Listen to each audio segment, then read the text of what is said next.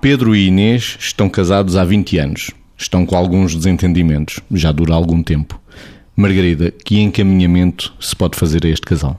Bom, claramente, assim dito, assim, responder numa frase só, claramente e muito provavelmente uma terapia de casal, não é? Sendo que depois vale a pena perceber aqui uma série de outros aspectos. Quer dizer, o que é que já tentaram, ou seja, eles próprios refletirem quando pedem ajuda, porque as pessoas muitas vezes pedem ajuda em desespero de causa, ou seja, com a convicção que já é tarde demais.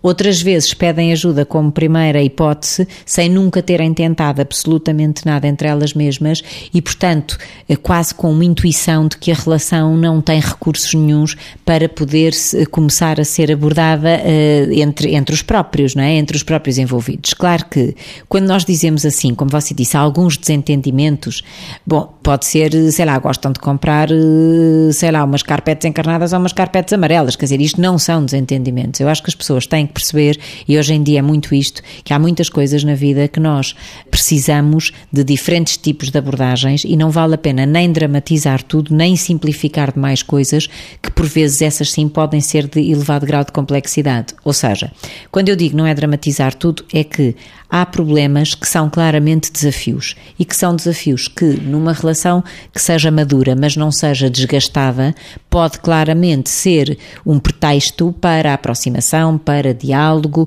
e isto não é necessariamente uma intervenção terapêutica, não tem que ser uma intervenção uh, psicoterapêutica, sistémica ou outra coisa qualquer. Quer dizer, as pessoas podem resolver isto, até às vezes resolver isto junto de algum outro casal bastante amigo que possa dar aqui algum suporte. Portanto, há coisas que não são do domínio da perturbação das relações.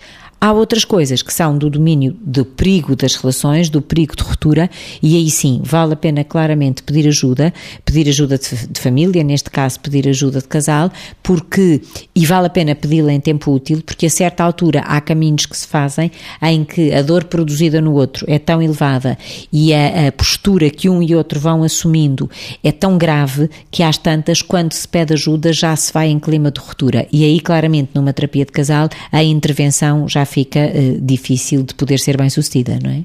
A Sara anda às voltas com o sentido que pode dar à vida e isso deixa-a angustiada. Vitor, que encaminhamento pode sugerir à Sara? Isso prova que nós temos angústias existenciais e, portanto, aí faz menos sentido estar, estarmos a pensar. Provavelmente, é claro que depende da idade da Sara, depende do momento da vida dela, porque há pessoas que podem ter uma angústia quando têm 20 anos, que a angústia que advém de quererem ter um poder, de quererem construir coisas. E há uma angústia mais tarde que é a angústia que tem a ver com esse tal sentido ou que deram ou não deram à vida e que acham que podem ou não ainda dar à sua vida. E neste plano, que é um plano mais existencial, e nesse sentido é um plano que não se enquadra tanto naquilo que são as coisas uh, mais analíticas que quisermos, embora parecesse, uh, porque aqui não é tanto. As coisas mais psicanalíticas ou de base psicanalítica preocupam-se muito com o porquê das coisas, mas há alturas na vida das pessoas em que as pessoas não estão tão preocupadas com o porquê da, da sua vida, mas com o para quê ainda e o como. E este para quê e como é mais existencial, é sairmos de uma zona de, uh, de determinismo que muitas vezes as, as correntes psicanalíticas têm, achar que aquilo que se passou vai determinar a vida e passar para uma zona que é uma zona mais de autodeterminação, é uma zona em que a pessoa se responsabiliza pelas suas escolhas e não arranja como alibi aquilo que o passado determinou na sua vida. Não se esconde nesses alibis, sabe que há coisas que condicionam a sua vida, mas independentemente de condicionar, não a determinam e, portanto, são confrontadas com aquilo que é a liberdade das escolhas, a responsabilidade, aquilo que é o tal sentido para a vida que advém de facto, de eu responsabilizar-me pelas escolhas que faço.